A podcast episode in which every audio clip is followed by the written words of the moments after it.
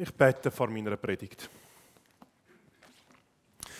Ja, Herr Jesus Christus, du kennst mich durch und durch und du weißt, dass ich nur ein Mensch bin, dass ich absolut nichts bewirken kann aus mir selber.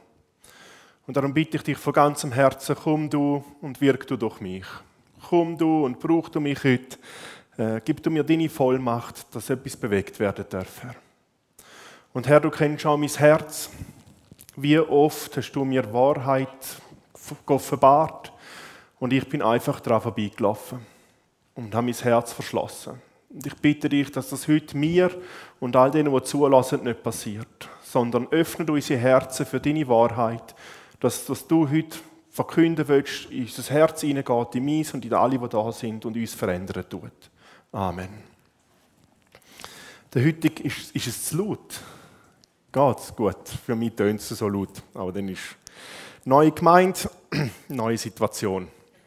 Den heutigen Predigtext finden wir im Matthäusevangelium, Kapitel 28, Vers 18 bis 19. Aber ich gehe nur auf einen Teil vom 18 im Detail ein. Die, die wollen, dürfen gerne aufschlagen in der Bibel und mitlesen, aber wir dürfen auch nur zulassen, wenn ich es vorlesen tue. Matthäus 28, Vers 18 und 19. Und Jesus trat herzu, redete mit ihnen und sprach, mir ist gegeben alle Macht im Himmel und auf Erden.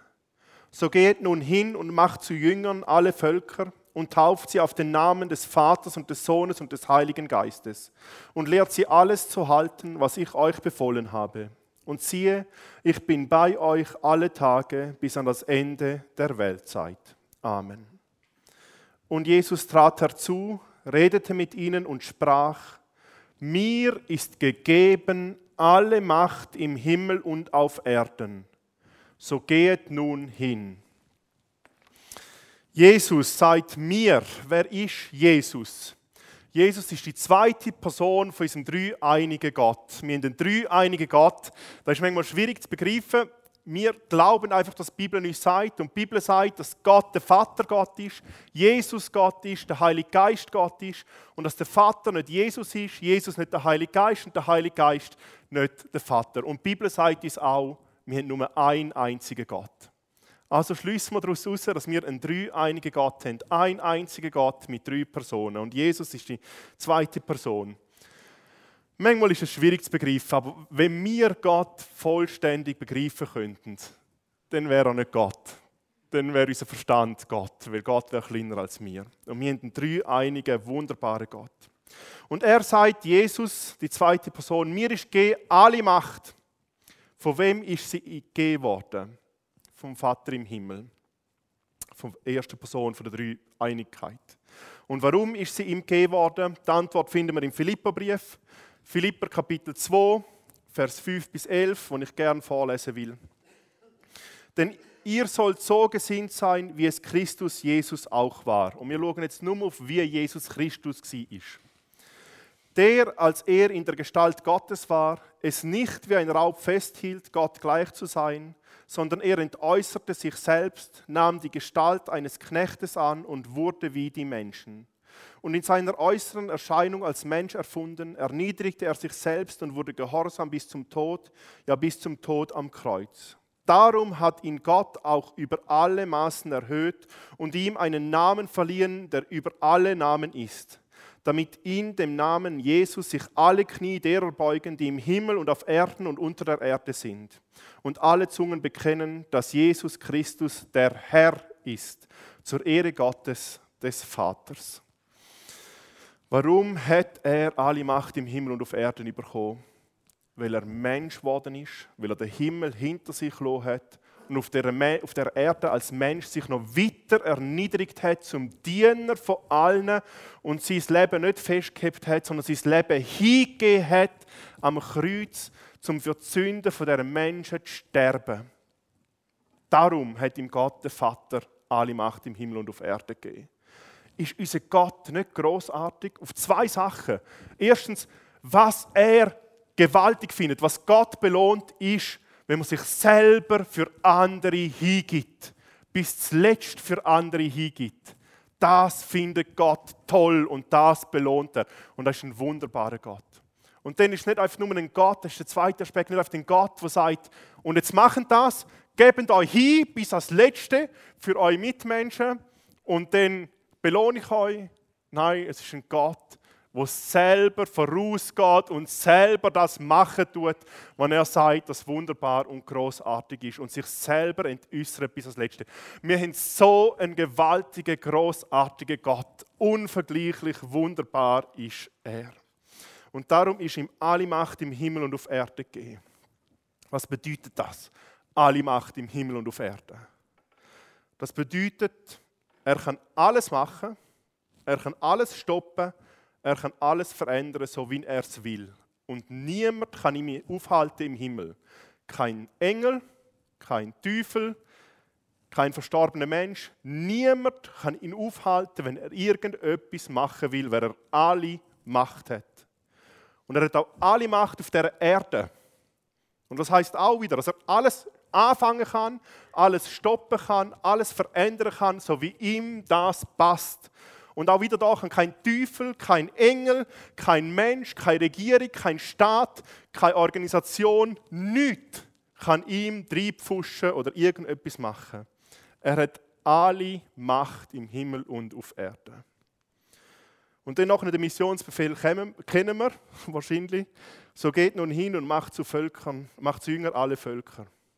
Aber das so geht nun hin, in gewissen Übersetzungen steht auch darum, weil Jesus alle Macht hat.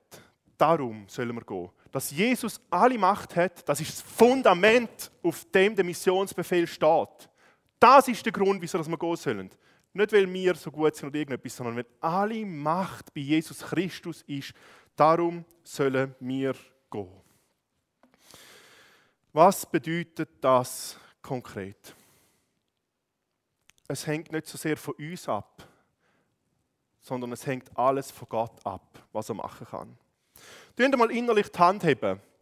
Innerlich einfach.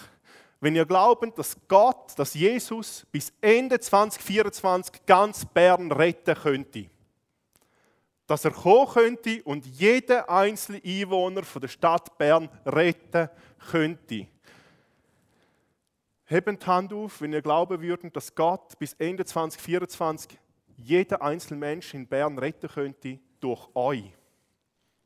Durch euch. Das bedeutet alle Macht haben im Himmel und auf Erde. Dass Gott alles machen kann durch jeden. Und was ist unser größtes Problem? Was ist mein grosses Problem? Wir glauben das nicht. Und das ist das, was ich hoffe, mit dieser Predigt und für das Jahr irgendwie auch mitzugeben zu glauben, was Gott uns verheißt, was Gott uns zusagen tut. Nicht auf eigene Leistung bauen, sondern auf das, was Gott sagt, das Fundament ist er. Auch bei dem, was bewirken kann. Was ist die Hindernis, dass wir nicht glauben oder nicht so glauben können, manchmal, dass er ganz Bern bis Ende Jahr retten kann oder dass er ganz Bern durch mich, durch mich bis Ende Jahr retten kann? Was, was, was hindert uns daran? Zweifel an uns selber ist das Erste. Wir können zweifeln an uns selber an zwei Orten, an unseren Fähigkeiten oder an unserer Heiligkeit. Das sind die zwei Orte, wo wir am meisten, glaube ich, an uns zweifeln tun.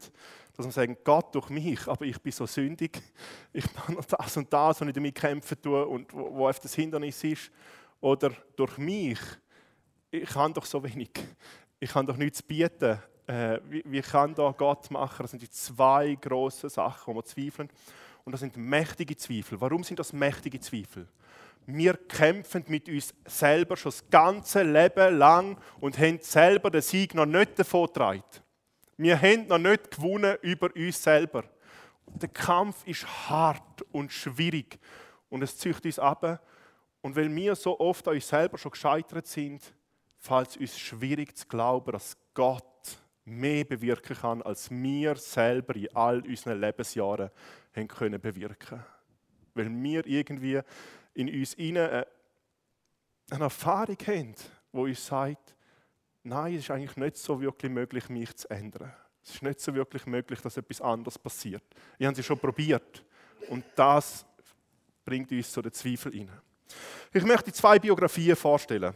Eine von der Sündhaftigkeit zum Gewaltigen und eins von der Unfähigkeit zum Gewaltigen. Das erste ist der Georg Müller, ich weiß nicht, ob ihr den kennt. Äh, er ist eine Gründungsperson oder ist eine Person, die am Anfang der EFG glaube steht, von der ganzen Bewegung, Georg Müller. Und als junger Mann, Bub, ist er geldsüchtig gewesen. Wirklich. Geld- und vergnügungssüchtig gewesen. Sein Vater war Steuerbeamter und er hat dem Vater schon in jungen Jahren Geld gestohlen, um das nachher auszugeben. Im Schulalter hat er auch äh, immer wieder seine Mitkameraden bestohlen. Er hat einmal eine Ferienreise in die Schweiz organisiert mit all seinen Studienkollegen und er hat das organisiert und niemand hat gemerkt, dass die anderen das meiste gezahlt haben und er am wenigsten gezahlt hat und dass sie das so gemacht haben. Er hat mehrmals versucht, sich zu ändern und wirklich kämpft gegen das. Vor allem in seinem Theologiestudium, weil er gewusst hat, er will Pfarrer werden und wenn er so ist, wie er ist, wenn er so bleibt, wird ihn keine Gemeinde anstellen. Er hat sich verändern und er ist an sich selber gescheitert. Er ist an sich selber gescheitert. Und dann hat es ein Bekehrungserlebnis gegeben. Und Gott hat ihn gerettet. Und Gott hat ihm geschaffen. Gott nicht er selber. Er selber hat versucht, sich zu schaffen. Er ist gescheitert. Gott hat an ihm geschaffen. Und dann ist der Zeitpunkt gekommen in seinem Dienst, wo er gemerkt hat, hey, mein Lohn wird finanziert, dass Kirchenbank verkauft werden und die Reichsten kriegen die besten Plätze und die Armen, die sitzen auf den schlechtesten Plätzen. Das ist nicht ein gutes System, das ist ein unfaires System, nicht ein christliches System. Ich will das abschaffen und ich schaffe meinen Lohn ab. Und wir das Kessel aufstellen und wer will, der darf dort etwas reinschmeißen und dann werde ich einfach von dem finanziert und von dem, was Gott mir gibt. Und ich frage nie einen Mensch um irgendein Geldstück. Ein Mann, der geldsüchtig ist, der von Gott verändert wird und nachher auf seinen Lohn verzichten tut, um einfach von dem leben, was Gott ihm gibt oder Menschen ihm freiwillig geben. Das ist eine gewaltige Veränderung. Aber es ist noch nicht passiert. Gott